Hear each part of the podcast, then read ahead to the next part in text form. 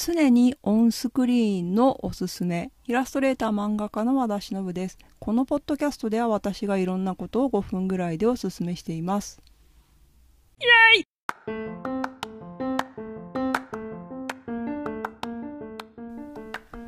常にオンスクリーンというアプリがあるんですけどこれがすごく便利でおすすめです。というのも、まあ、このね今これを撮っているのはアンカーというアプリを使ってね携帯にマイクをつないでこうタンスの中に入って撮っているわけですが携帯ってこう何分かしたらね自動的にオフになるような設定になっているじゃないですか画面が暗くなっちゃうですよねそうするとまあ何分やってるか分かんないしいろいろ困ってたんですけど、まあ、このねなんか画面だけ常にオンにしてるものはないのかなと思って検索したらこの常にオンスクリーンっていうアプリが出てきて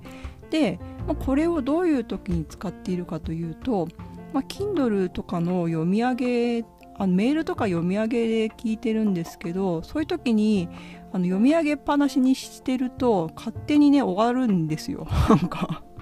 まあ、あのオフになっちゃうんですよねそのスクリーンがオフになっちゃうのでトーンバックトークバックオフみたいな感じでトークバックがオフになっちゃうんですけどそれがなくなるんですよ。これ簡単でダウンロードして、まあ、使いたい時にそのアプリをオンにするだけなんですけどそれでもうね全然読み上げとかもずっと流れっぱなしになるしあとはあのね Spotify とかオーディブルとかは画面がオフになってもつきっぱなしになってるんですけど、まあ、そうじゃないトークバック機能とかあとねこのアンカーみたいなねアプリを使ってて、まあ、大体何分か知りたいんだけど画面が暗くなっちゃってまた立ち上げないと見えないわみたいなアプリの時にすごく便利です。助かっています、うん、ありがとう作ってくれた人。という感じでまあもしねなんか今使ってるアプリとかであの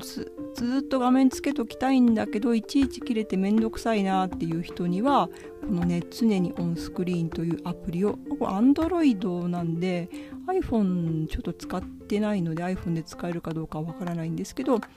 ちらをおすすめします。よかったら使ってもし何かね